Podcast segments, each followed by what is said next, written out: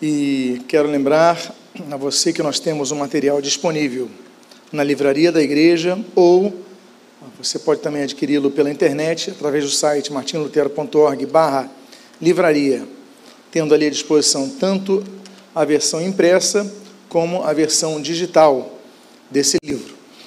Nós falamos sobre, temos falado sobre os níveis de autoridade. Existem sete níveis de autoridade. Eu gostaria de perguntar-lhes então sobre os quatro níveis de autoridade que nós já falamos. Qual é o nível máximo de autoridade? Autoridade suprema. Qual é o segundo nível de autoridade? Autoridade verais, também denominada de, de autoridade constitucional ou escrita. Qual é o terceiro nível de autoridade? Autoridade da consciência. O quarto nível de autoridade? Autoridade delegada, que é o que mais nós tratamos. Nesse, nesse nível de autoridade, nós falamos de alguns tipos de autoridades delegadas.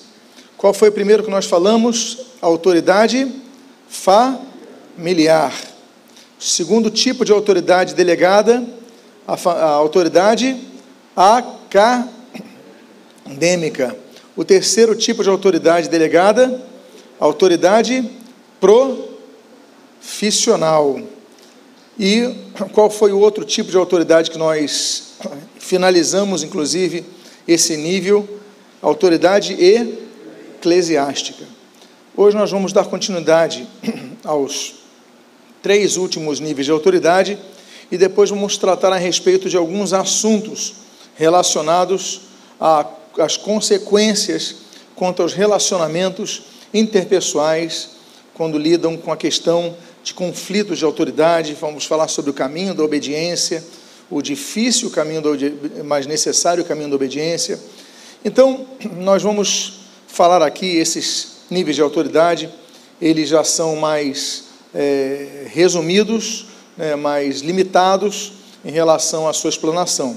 E o quinto nível de autoridade é denominada de autoridade cultural, também denominada de autoridade dos costumes.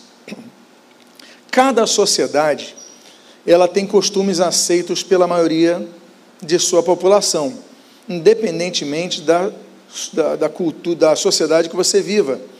Você pode estar numa aldeia aqui no Amazonas, você pode estar no sertão nordestino, você pode estar num rincão gaúcho, você pode estar em outro país, no Oriente Médio, no Oriente ah, é, distante, não importa onde você esteja, mas cada sociedade tem os seus costumes. Então, esse costume vai se tornar um costume da tradição daquelas gerações que muitas vezes vão passando para outras gerações, eventualmente tendo mudanças, mas geralmente os costumes vão perpassando as, as gerações. Então nós temos que entender que essa autoridade ela é legítima, inclusive existem países, e aqueles que são advogados sabem que existem países que trabalham o direito consuetudinário, o nome é difícil, é, o Brasil usa o direito romano-germânico, é, o Brasil é a maioria dos países do mundo, a maioria dos países europeus, a Rússia e tantos outros. Existem os países que seguem a lei comum, como a Inglaterra e os Estados Unidos, que são pautadas nas decisões dos juízes. Então, os juízes vão estabelecendo decisões diante de vários argumentos, e aí então vai se estabelecendo, vão se estabelecendo as leis em, em cima disso. E nós temos esse direito consuetudinário, que são, que é exatamente esse direito que em países como Sri Lanka, Mongólia, alguns países da África, eles se pautam na, nos costumes. Isso nós vemos na Bíblia. E na Bíblia nós vemos um conflito de dois níveis de autoridade. Nós temos um caso de Jacó que nós vemos que vai haver um embate entre o quinto nível de autoridade, a autoridade cultural, com o sétimo nível de autoridade, que é a autoridade ah, estatutária. Veja o texto em tela, eu vou ler aqui, de Gênesis 29, do versículo 20 ao 23 e do 25 ao 26. Diz assim: Assim, por amor a Raquel, serviu Jacó sete anos, e estes lhe pareceram como poucos dias, pelo muito que amava. Disse Jacó a Labão: Dá-me minha mulher, pois já venceu o prazo para que eu me case com ela. Reuniu, pois, Labão todos os homens do lugar e deu um banquete. À noite, conduziu a Lia, sua filha, e entregou a Jacó, e coabitaram. Ao amanhecer, viu que era Lia. Por isso, disse Jacó a Labão: Que é isso que me fizestes? Me fizeste? Não te servi eu por amor a Raquel? Por que, pois, me enganaste? Respondeu Labão: Não se faz assim na nossa terra. Dar-se a mais nova antes da primogênita. O que, que aconteceu nessa história? Como tão claramente explicitado pelo texto, pelo registro, ele queria se casar com Raquel, ele amava Raquel, só que Labão falou: para casar com minha filha você tem que trabalhar sete anos para mim. Ele, então tá bom, trabalho. E os sete anos passaram, ele se casa com Raquel. Labão dá um banquete, provavelmente acentua-se no oferecer, e aí especulamos né, que tenha sido isso, é, digamos que ele tenha se excedido no, no, no vinho, o Jacó, ele vai para a tenda e coabita com a sua esposa. Só que aquela, naquela época, assim como hoje os casamentos no Ocidente, as noivas usam véu, mas é um véu transparente. É, o tecido usa o tule, usa tecidos muito. Então você vê o rosto da esposa.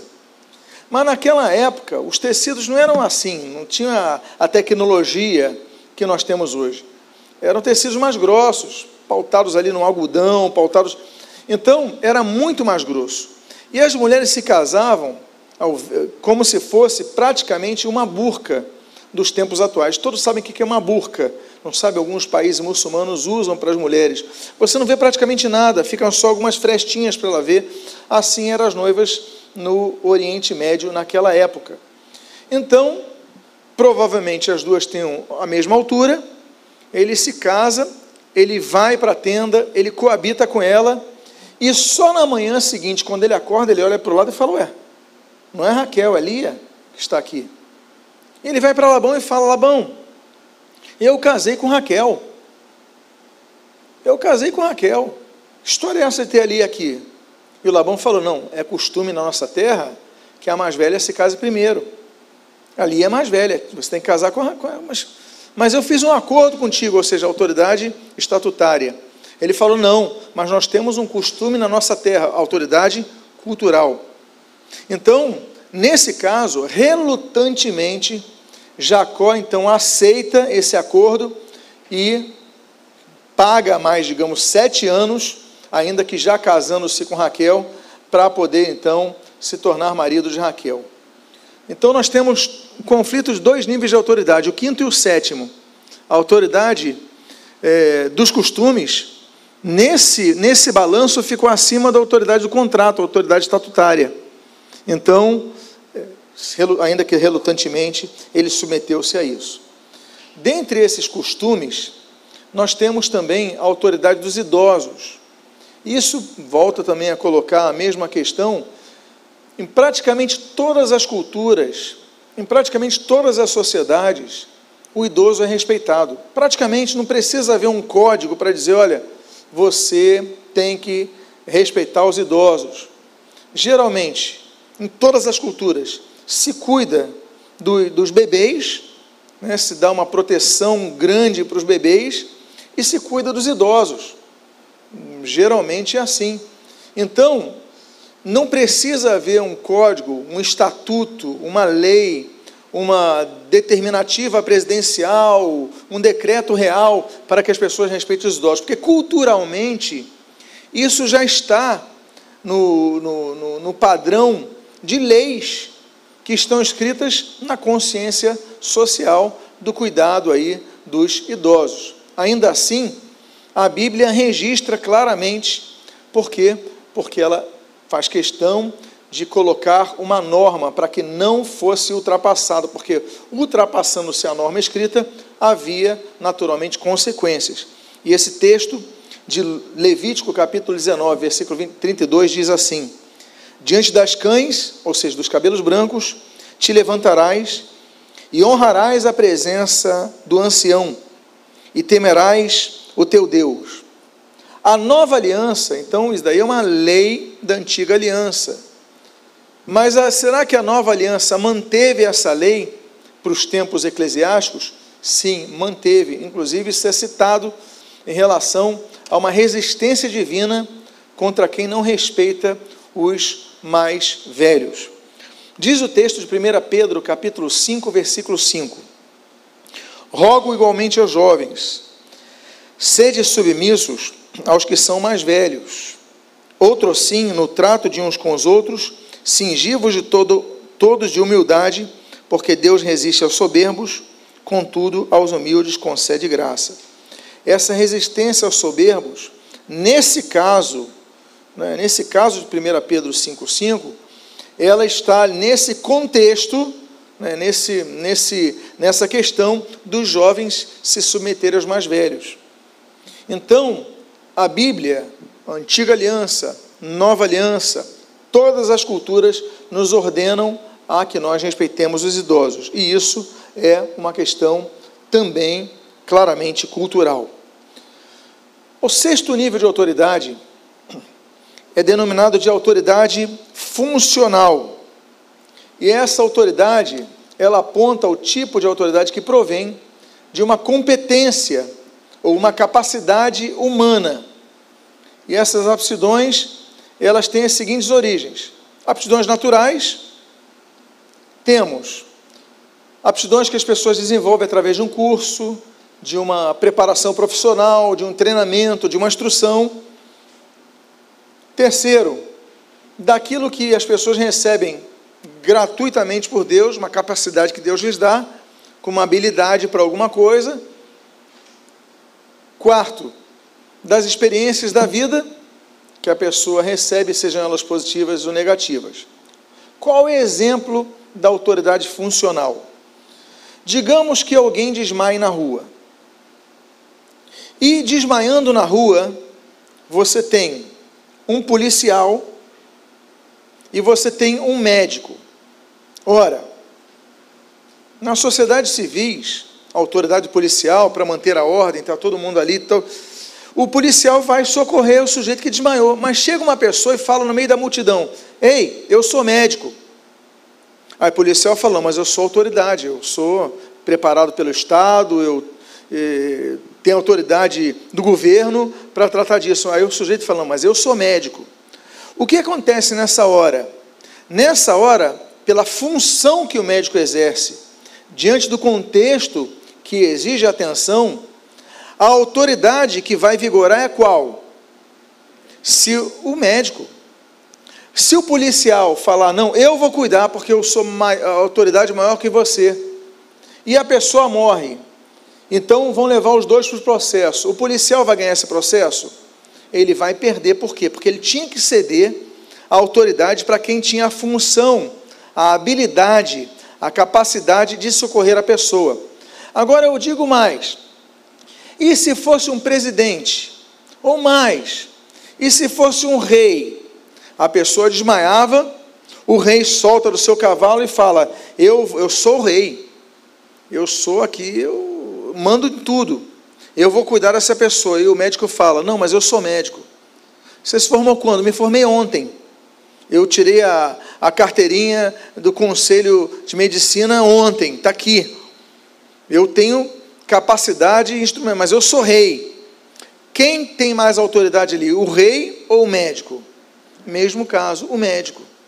Então, o nome disso é autoridade funcional, que se estabelece sempre dentro dos contextos daquele que tem maior competência para agir. Agora, naturalmente, estamos aí no sexto nível de autoridade e uh, nós temos agora o sétimo nível de autoridade, que é a autoridade estatutária. O texto bíblico, inclusive, diz em Êxodo capítulo 15, versículo 26. E disse: Se ouvirdes atento à voz do Senhor teu Deus, e fizeres o que é reto diante dos teus olhos, e deres ouvidos aos seus mandamentos, e guardares todos os seus estatutos, daí vem estatutário. Nenhuma enfermidade virá sobre ti, das que enviei sobre os egípcios, uh, pois eu sou o Senhor que te sara. Eu só usei esse exemplo porque, na verdade, daqui é autoridade verais. Estamos falando do segundo nível de autoridade. Mas eu quis só tirar essa palavra, os meus estatutos, por quê? Porque são os contratos, a autoridade dos contratos. Então, acordos legais. Então, é autoridade. É autoridade. Então, nós temos alguns exemplos, inclusive esse que nós citamos, desse conflito da autoridade eh, estatutária com a autoridade ah, eh, cultural que Labão e Jacó se enfrentam. E aí eu citei já esse exemplo aqui. Agora, o caminho da obediência é fundamental para nós compreendermos e aplicarmos tudo isso. Por quê? Porque a desobediência traz consequências. Em primeiro lugar, nós temos que entender que obedecer não faz parte da natureza caída. Uma das maiores dificuldades de alguém quando se converte é obediência e submissão. É um dos princípios mais basilares, volto a dizer. O primeiro pecado primeira situação de afronta a Deus acontece nos céus por causa da insubmissão. O primeiro caso que desestrutura toda a ordem divina, quando Deus cria a humanidade, é insubmissão e desobediência, que acontece na terra, ali no Éden. Então, princípio de autoridade é um dos princípios mais claramente delineados na Bíblia de Gênesis a Apocalipse. E que o homem não transformado tem dificuldade. Por quê? Porque o homem não transformado, ele é regido pela sua natureza caída, a sua natureza pecaminosa. E o homem que é transformado pelo Espírito de Deus, ele todo dia, ele submete a sua vontade à vontade de Deus. Ele define, ele decide dizer: Deus, seja feita a tua vontade, não a minha. Então, o homem natural, ele tende sempre a desobedecer, sempre. É o impulso dele, quando ele não concorda, ele desobedece. Mas o homem espiritual, ele é regido pelo seu homem interior, ele é regido pelo seu espírito. Um texto de Romanos capítulo 6, ele é muito claro nesse sentido. Veja você, do versículo 17 ao 18, o que, que diz o apóstolo Paulo? Mas graças a Deus, por quê? Olha só que ele diz: Outrora escravos do pecado, contudo, viestes a obedecer de coração à forma de doutrina a que fostes entregues, e uma vez libertados do pecado, fostes servos da justiça. Note essas duas palavras. Eram escravos outrora, em outros tempos. Eles eram escravos do pecado. Contudo, viestes a obedecer de coração. Por quê? Porque antes não conseguiam obedecer de coração. Agora conseguiram. Por quê? Porque se tornaram servos da justiça. Como? Libertados do pecado. Então, o homem natural, ainda que esteja na igreja, ele tem dificuldade, ele obedece na força. Mas ele precisa avançar, ele precisa se tornar um homem espiritual, cheio do espírito, é, plenamente guiado pelo Espírito de Deus, para que ele possa se quebrantar no seu coração, ter o seu coração quebrantado, para que possa obedecer. E não é fácil. E não é fácil. O texto de 1 João, capítulo 2, os versículos 3 ao 6, nós lemos assim: Ora, sabemos que o temos conhecido por isto, se guardamos os seus mandamentos. Ou seja, temos conhecido por isso, guardamos os seus mandamentos. O que é isso? Obediência. Guardamos os seus mandamentos. Aquele que diz, eu conheço e não guardo os seus mandamentos, ou seja, desobedece, o que, a Bíblia diz? Ele é o que? Mentiroso. E nele não há verdade. É o que diz o texto. Aquele, entretanto, que guarda a sua palavra, nele verdadeiramente tem sido aperfeiçoado o amor de Deus e nisto sabemos que estamos nele. Aquele que diz que permanece nele, esse deve andar assim como ele andou. Então não adianta dizer que ama a Deus se não obedece. Não, dizer, não adianta dizer que segue a Cristo se não obedece. Não adianta dizer que é pastor, é líder, se não obedece. Nada disso tem sentido. Muito pelo contrário, essa pessoa ganha alcunha de mentiroso, porque na verdade não conhece. Quem conhece é transformado, tem o seu coração transformado, luta contra o pecado diariamente para que impere a vontade de Deus, luta para que cresça espiritualmente. Então, para isso acontecer, uma coisa é fundamental. E o que é fundamental? O quebrantamento. Ele é vital para o novo, não somente o novo nascimento, mas para termos uma nova mentalidade. O texto de Romanos 12, 2, muitos conhecem, diz assim: Não vos conformeis com este século, mas transformai-vos pela renovação da vossa mente, para que experimenteis qual seja a boa, agradável e perfeita vontade de Deus. Tudo começa com a, o não conformismo com essa sociedade e a consequente transformação da mente. Como? Renovando-a, ou se tornando-a nova. É uma nova mentalidade. Só assim nós vamos experimentar a vontade de Deus. Isso vem pelo quebrantamento. Isso vem pelo quebrantamento que nos faz então sujeitarmos às nossas lideranças, nos faz obedecermos, nos faz respeitarmos, ou seja, uma nova mente. Porque a mente antiga, a gente não fazia nada disso. Somente com a transformação da mente nós conseguimos. É o termo grego ali, metanoia. Bom, uma nova mentalidade. Paulo, quando se encontra com Ananias, Poxa, Paulo eh, foi aluno de Gamaliel. Paulo tinha uma função muito importante. Ele recebeu carta do sumo sacerdote para prender os cristãos ali em Damasco. Ele tinha uma, uma pessoa muito capacitada. De repente ele chega e recebe um, o Ananias. Deus envia Ananias para onde ele estava. Paulo se sujeita a ele, por quê? Porque Paulo já tem, já teve uma experiência com Cristo, teve a sua vida transformada por Cristo. Então, o quebrantamento é fundamental. Todo líder, ele precisa ter o seu coração renovado por Deus, ter a sua alma quebrantada para que o espírito ele direcione a sua vida. E mas isso não significa que os nossos pensamentos são aniquilados naturalmente. A gente não se torna robôs. Não é isso que nós estamos dizendo.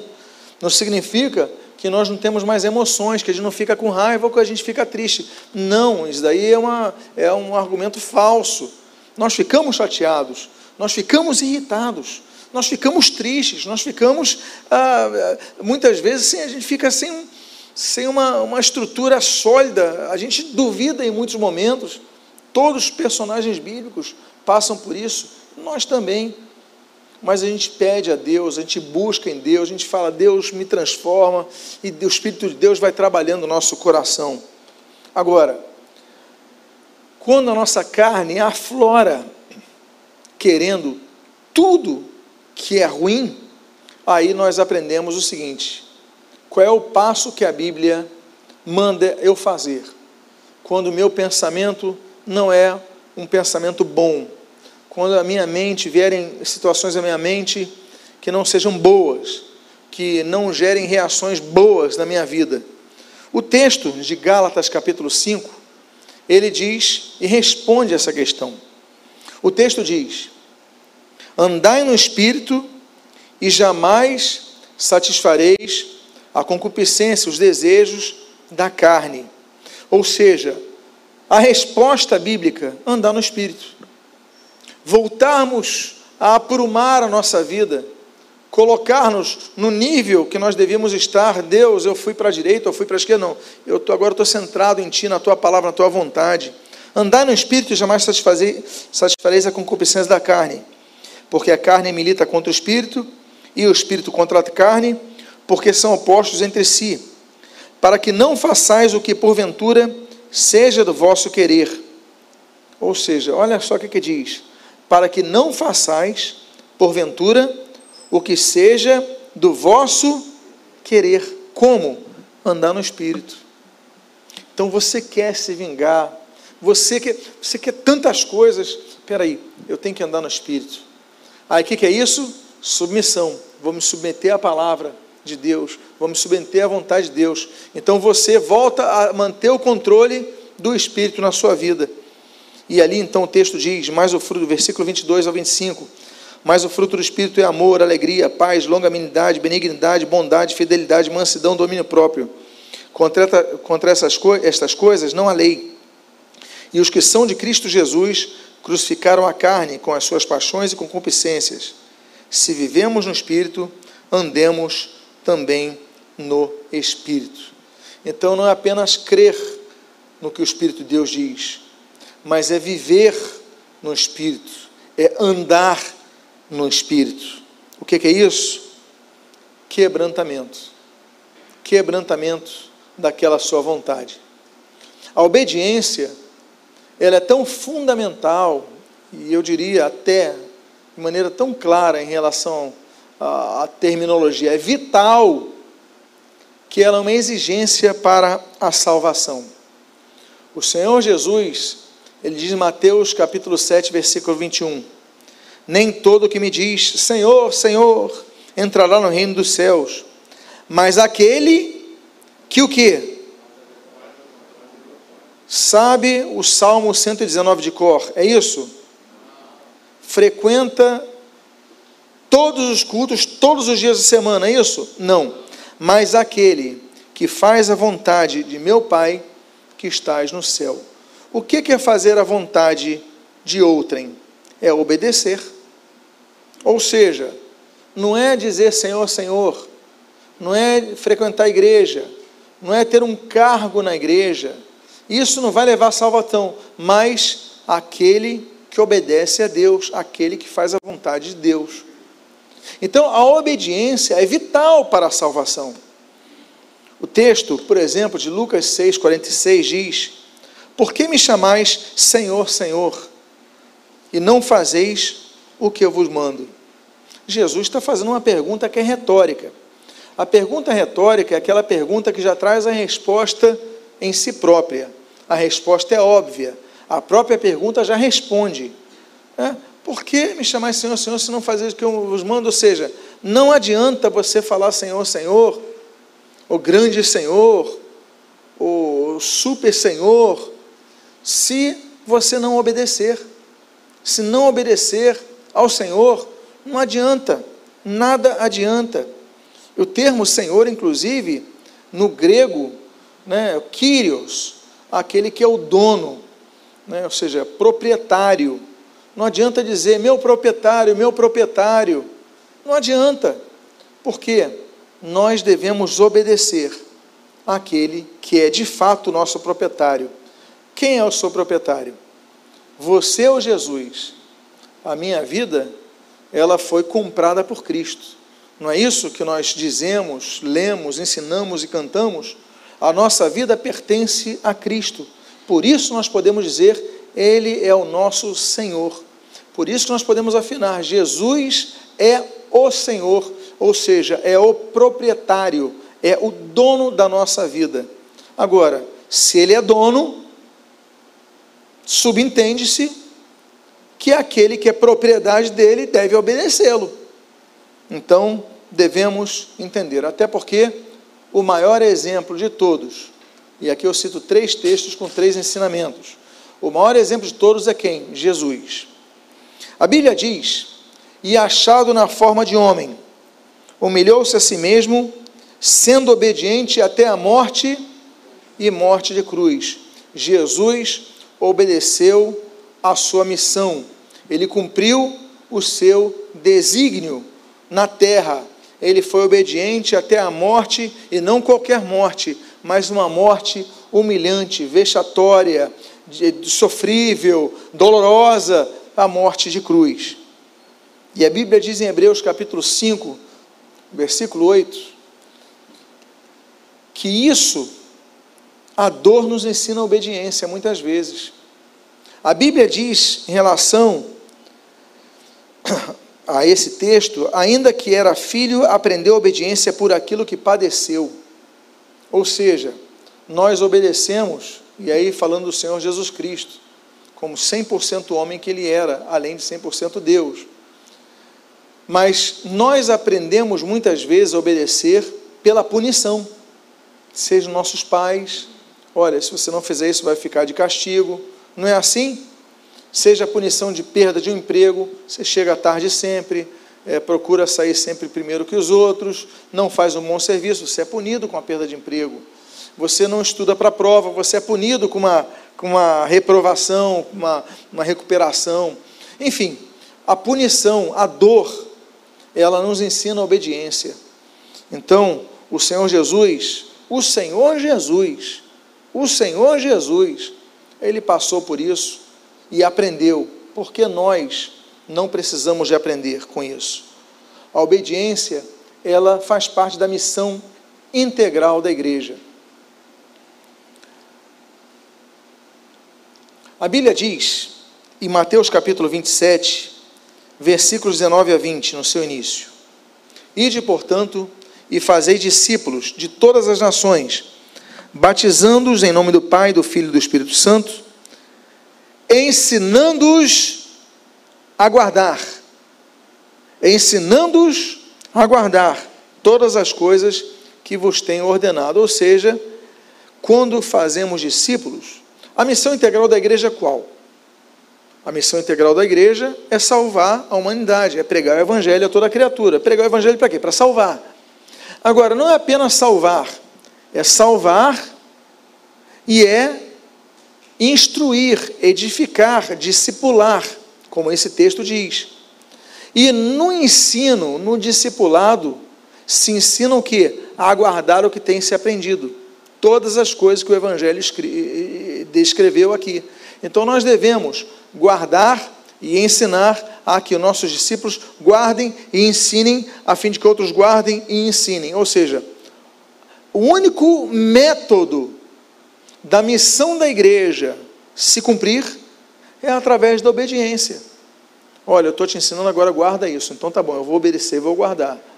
Ah, não sei se eu vou guardar isso. Então já está desobedecendo. O elo se quebra. Não se avança. Para ali.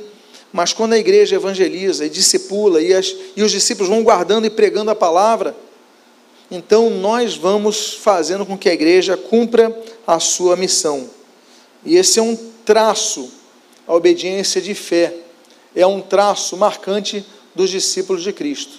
Veja o que diz Romanos capítulo 1, versículo 5. Por intermédio de quem viemos a receber graça e o apostolado por amor seu, do seu nome, para a obediência por fé entre os gentios. Então nós obedecemos por fé, porque nós cremos, nós obedecemos. É o que diz também Romanos 16, 26.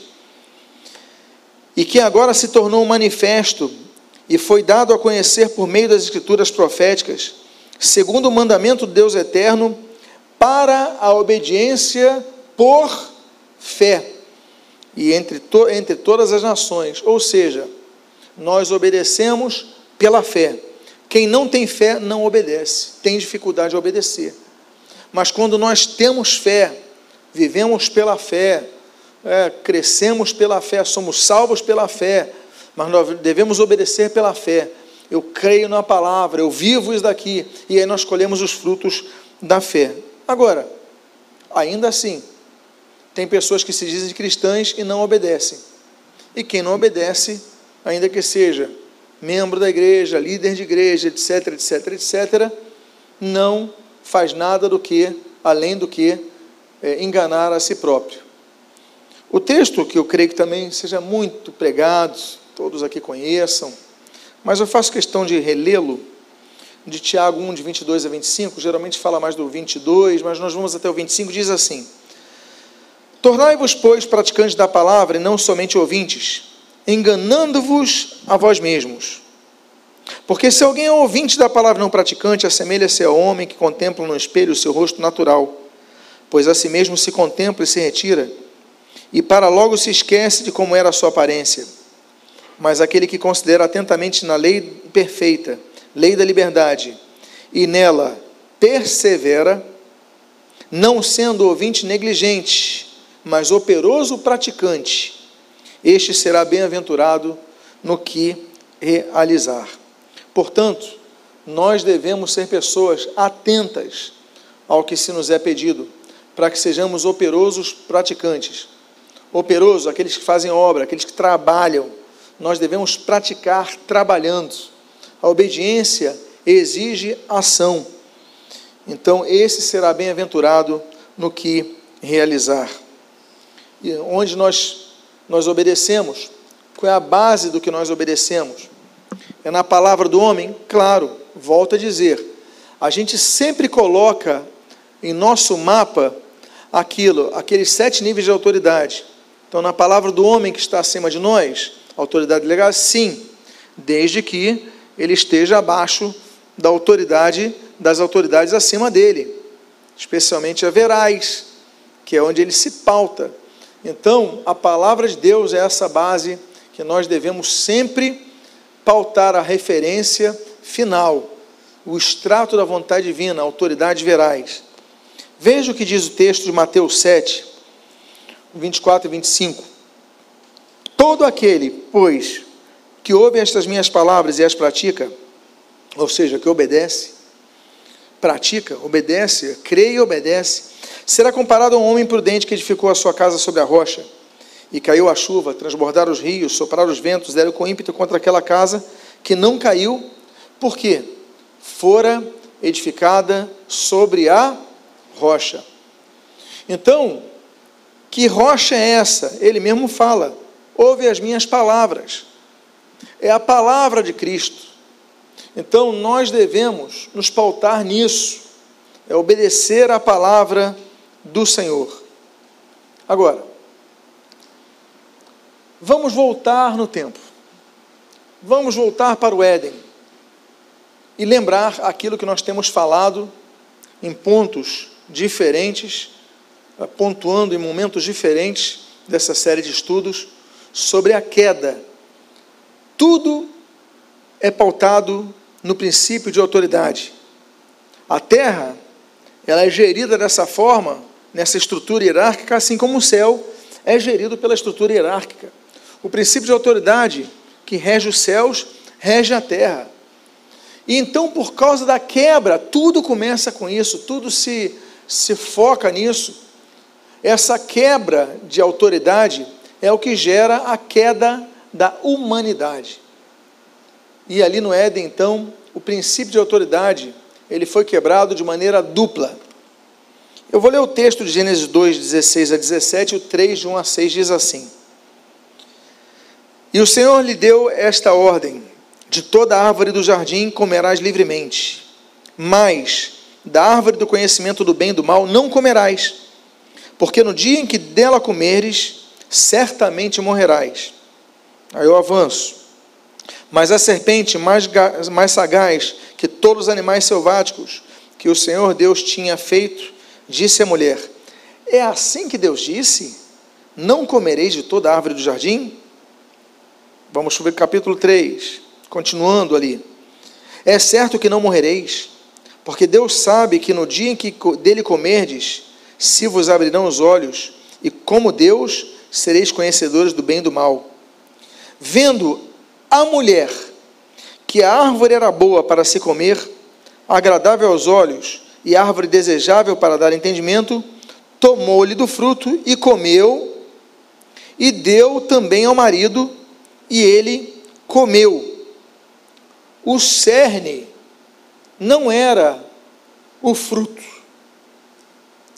O cerne não era o fruto, o cerne era obedecer a obediência.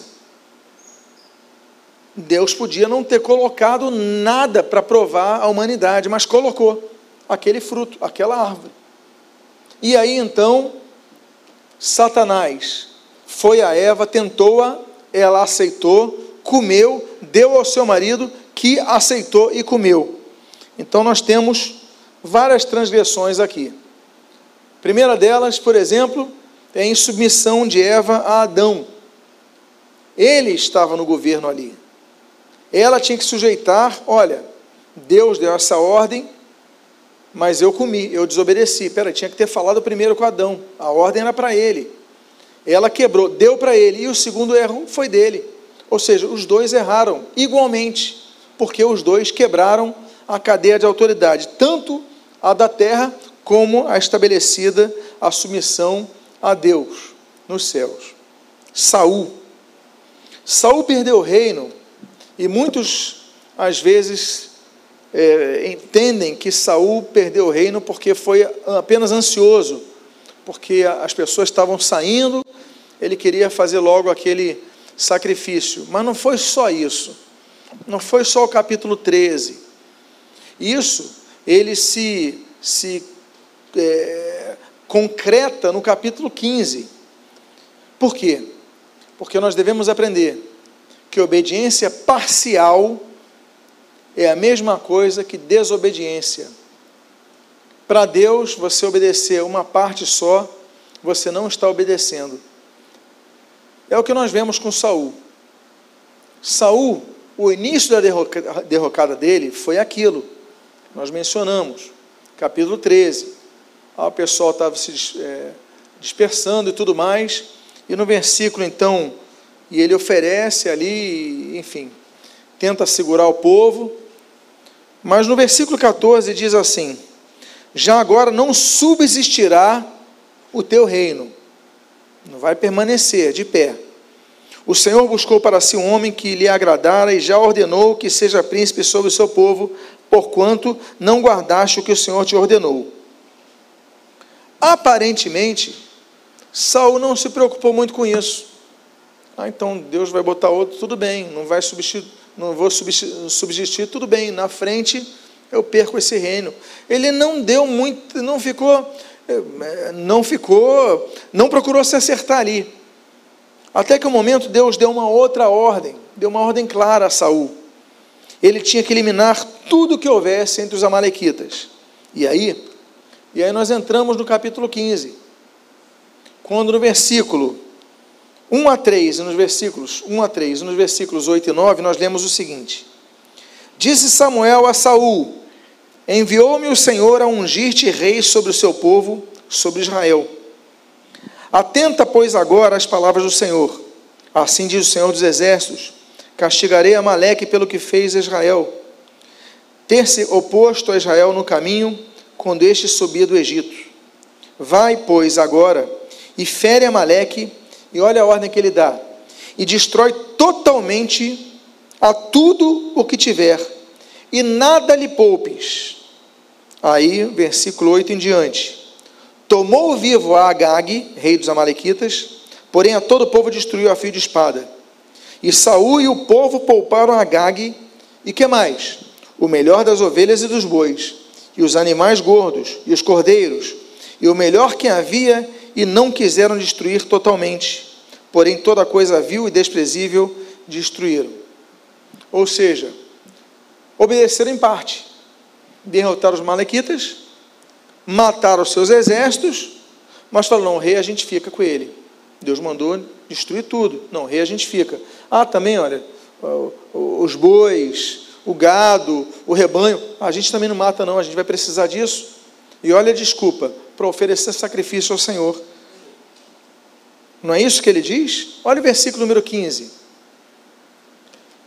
Respondeu Saul: De Amaleque os trouxeram porque o povo poupou o melhor das ovelhas e dos bois para para o quê? Os sacrificar ao Senhor, teu Deus. O resto, porém, destruímos totalmente. Ou seja, se propositalmente ou não, ou se foi desculpa, o fato é que ele argumenta isso para Samuel, não, Samuel. Só que história é essa? Era para matar o rei também, era para eliminar tudo, acabar com tudo, era para acabar com, como é que vocês. Não, a gente não matou. O, o rei é o rei, a gente guardou aí. Olha aí, o, confronto precisa de autoridade. Mas acima de tudo isso está a autoridade da palavra de Deus, a ordem divina. Agora, e o rebanho? Não, a gente segurou para oferecer sacrifícios e holocaustos. Aí qual é a resposta que você já conhece? A resposta é do versículo número 22, quando ele declara: Eu creio que o computador não está seguindo aqui o meu comando, eu vou pedir que me ajude com isso, obrigado.